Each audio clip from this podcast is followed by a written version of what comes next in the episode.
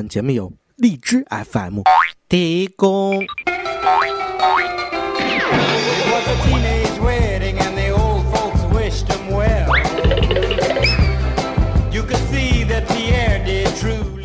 三天为请，两天为将，一天为低了。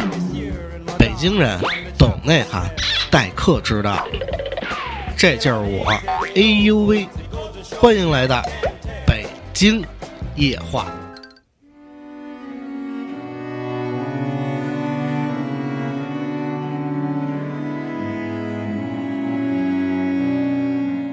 七世纪末，十八世纪初，这段时间在中国是很多愤青喜欢的一个朝代——大明朝。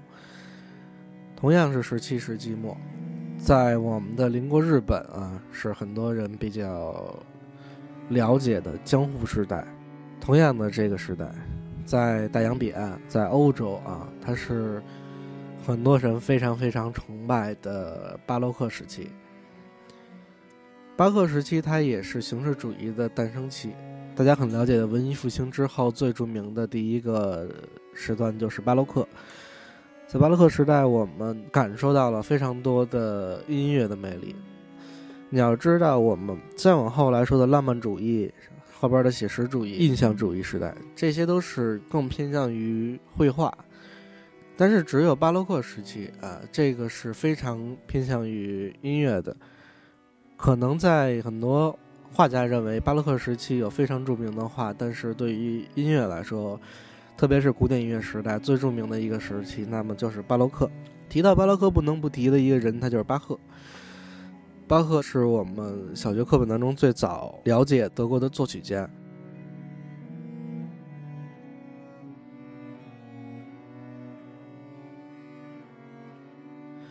很多人把巴赫跟后来的德彪西，甚至很多的作曲家联系在一起，说巴赫为什么他能成为一个时代的，呃，所谓的扛把子啊？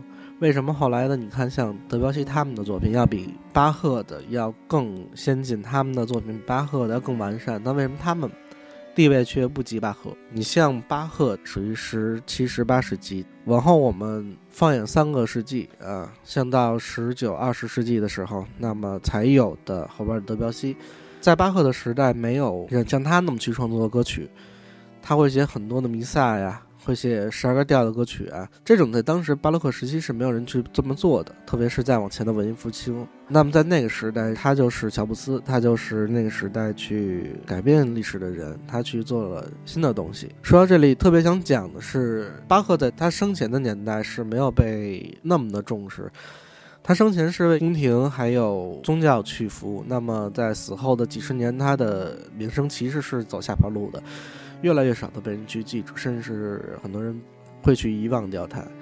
但是几十年之后，特别是在二十世纪以后，他的地位是要比同时代的更多的艺术家要光鲜亮丽。用现在的眼光去看巴赫，他是那个时代超前的人。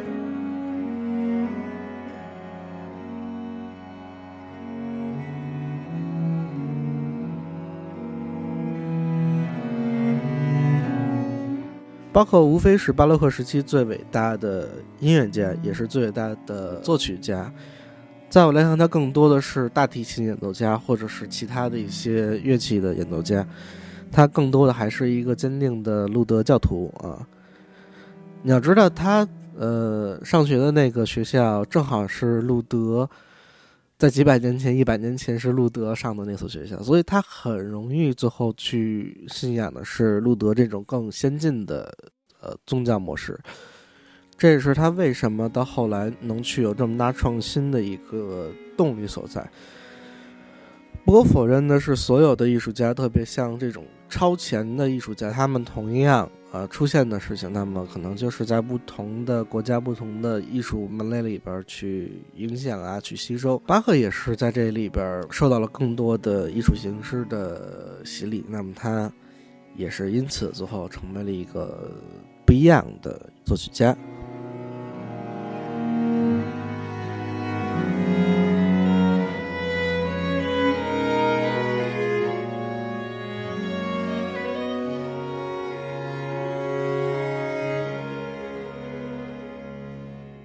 现在你要说去学习钢琴的话，那你肯定要碰到的是二十四个调儿，那么还有的是小步舞曲、进行曲。小步舞曲、进行曲无非是我们最熟知的呃巴赫最成功的作品。你看，我是学管乐的，其实我对巴赫并不太了解，至少是在我们去学习的当中，在我上学那段时间，对巴赫没有太大影响。它是一个挂在楼道里边的相框里被封印下来的一个标签。但是直到后来，我们再去了解巴洛克时期时，我们再去回眼看这些作曲家的时候，你会发现巴赫他其实更是，呃，丰富的这么一人，能看到很多我们自己的影子，或者说能看到很多不一样的，并没有被标签化的巴赫。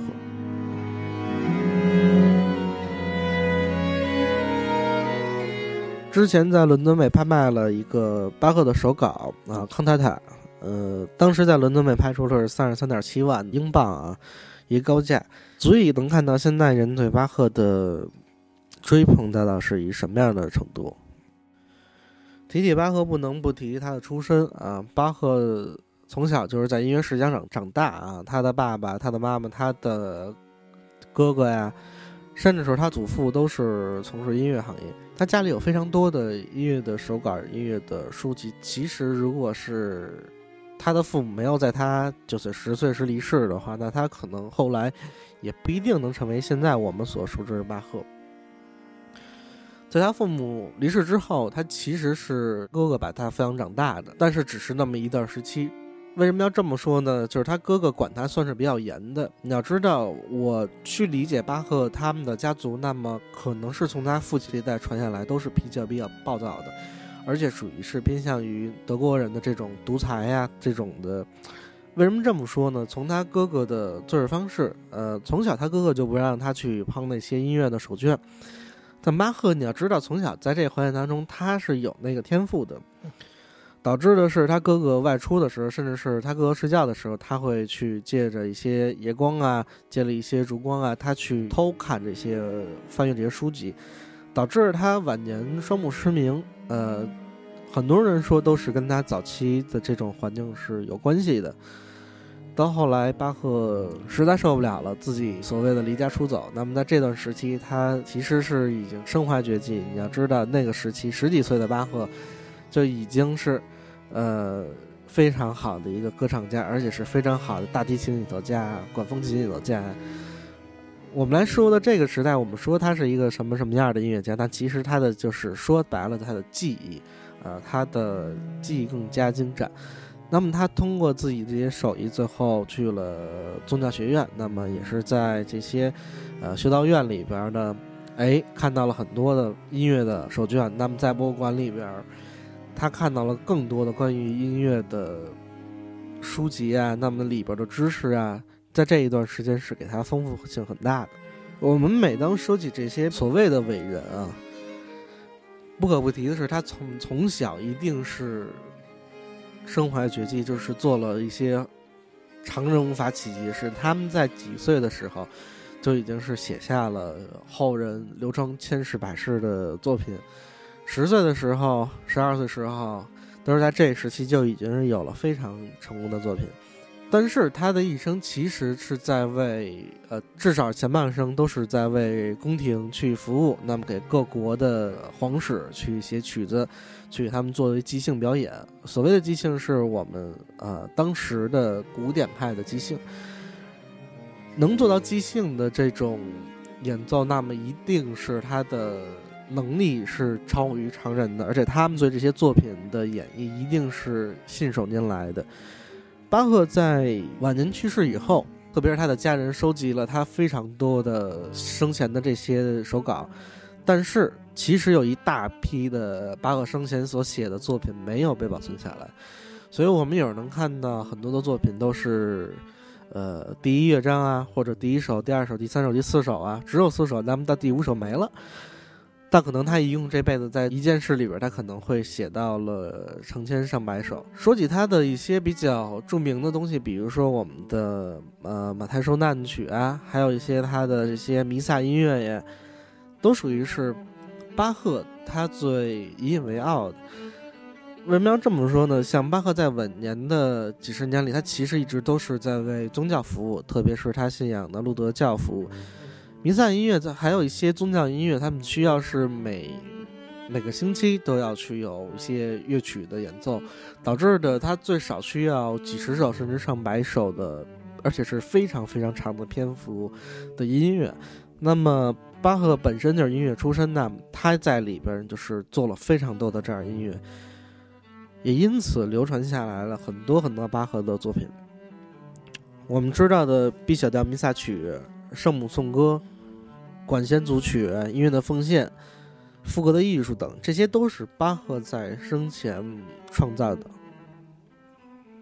巴赫生前为世人重视，他死后呢几十年却被遗忘。他的创造其实是为了赞美上帝啊，这你都知道吗？那个时期的巴赫音乐，你们有没有仔细的去欣赏过？那么我们今天其实就是带各位去了解一下巴洛克时期的这么一位非常非常著名的，也是后人非常非常敬仰的这么一位作曲家啊，巴赫。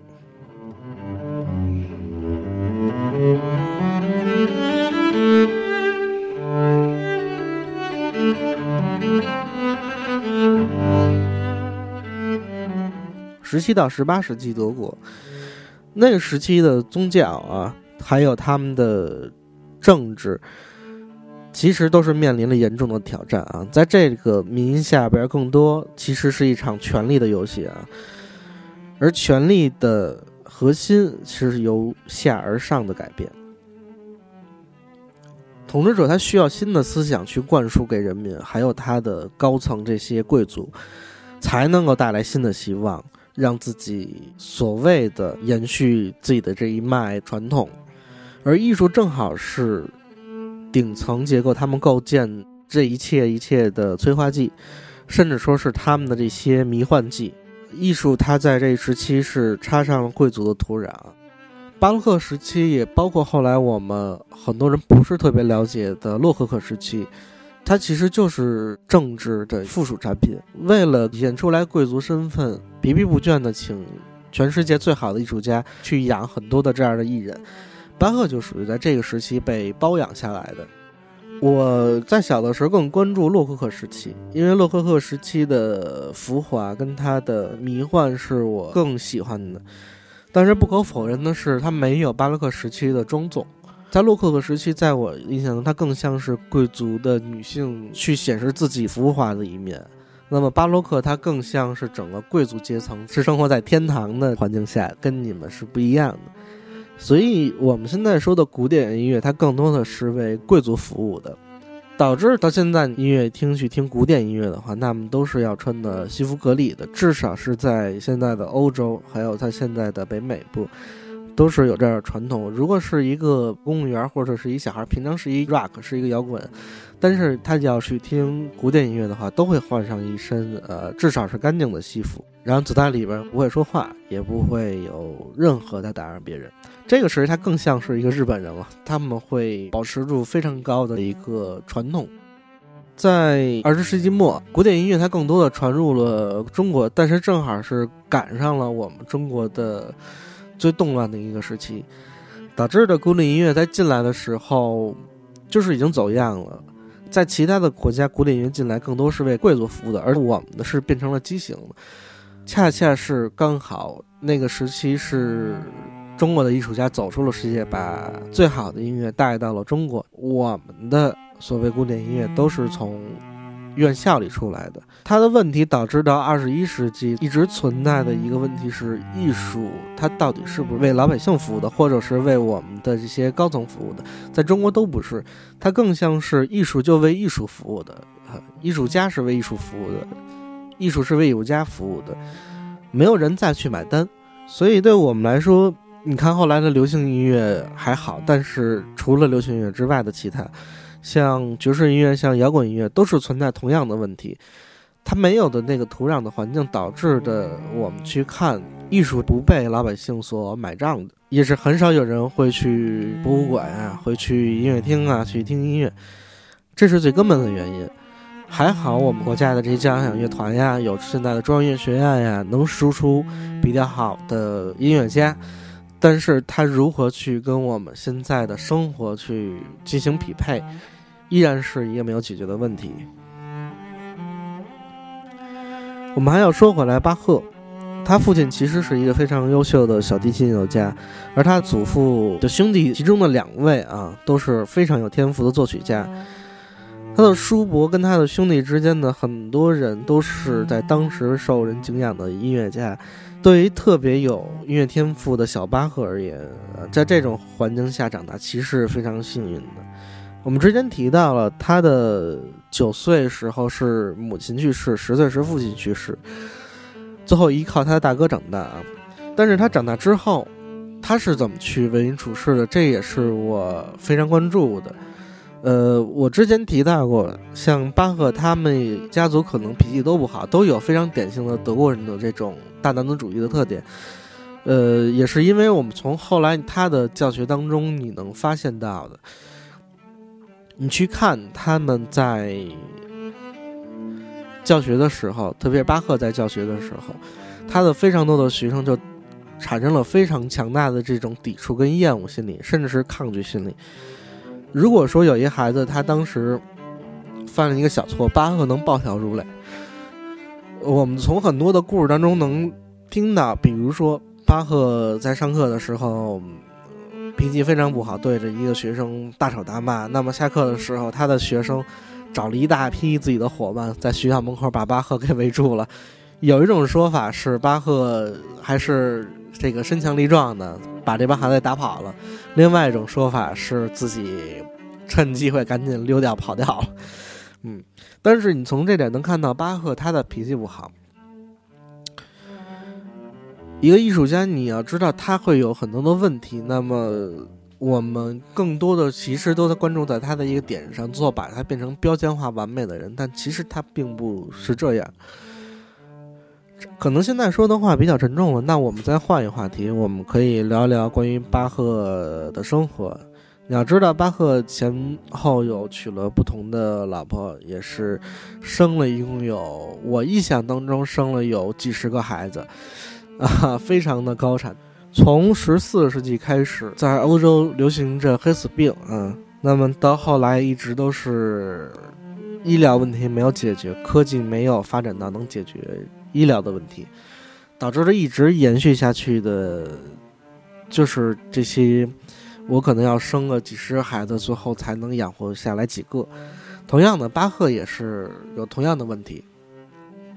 他跟他说过，他养了几十个孩子，他生了几十个孩子，但是最后能活下来的只有那么几个，不超过十个，在我印象当中。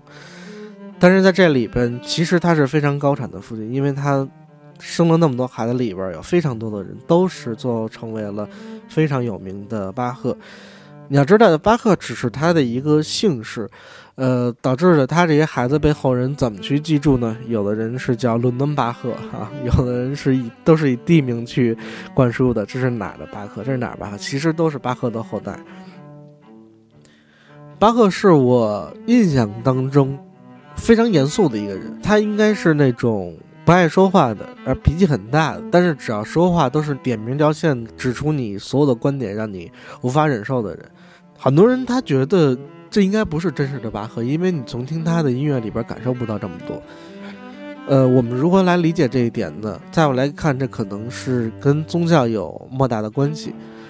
他的音乐更多的都是为宗教服务的，都是为一个信仰服务的。那么，他无论有什么样的缺点，有什么样的缺陷，至少是在。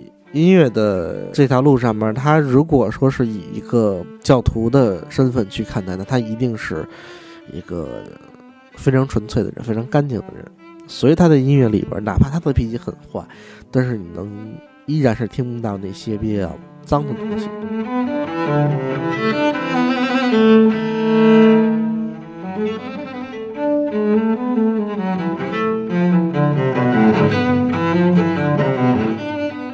在我上学的时候，我的几位音乐老师都在提醒我说，多关注这些作曲家他们的经历，他们在不同时期创造的歌曲，那么他们背后的故事是跟他的作品有莫大的关系。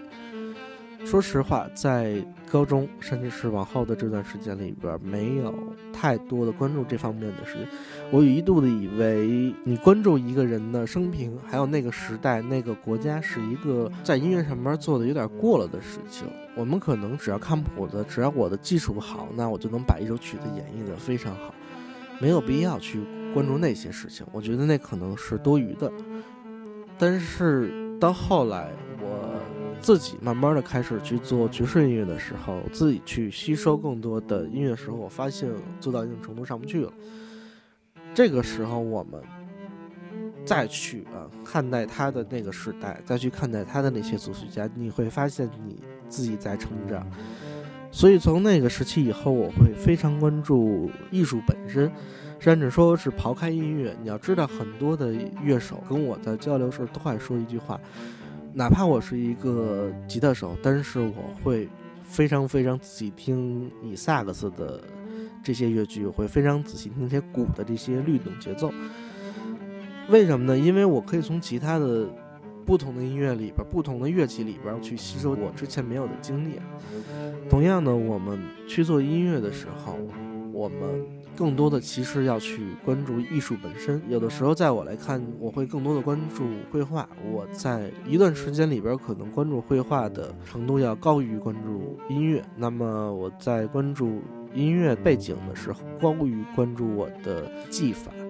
我在关注这些技法的时候，它其实要高于音乐这些旋律，特别是节奏，可能是在我来看要高于旋律的。嗯，这可能是在做音乐的人之外不太理解的事情啊。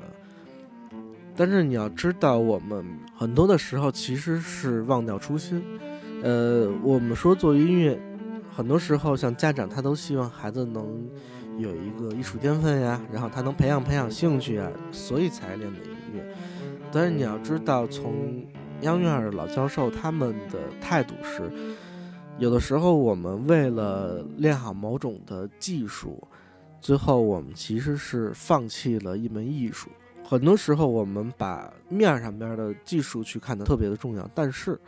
你去关注艺术本身的时候，会发现，如果我只是关注于技术，像很多家长对自己孩子的要求，你要弹好一首歌曲啊，然后你，哎呦，你弹好那行，你要弹不好呢，那你看其他人家孩子，他会有这样的想法，但是他没有关注艺术本身，导致的孩子他，你会发现孩子没有兴趣，他不想弹琴，这就是问题本身。问题本身它出在了孩子不了解艺术。艺术是需要培养的，但是这个培养是我们说大了是一环境，说小了其实它是一个价值观的搭建。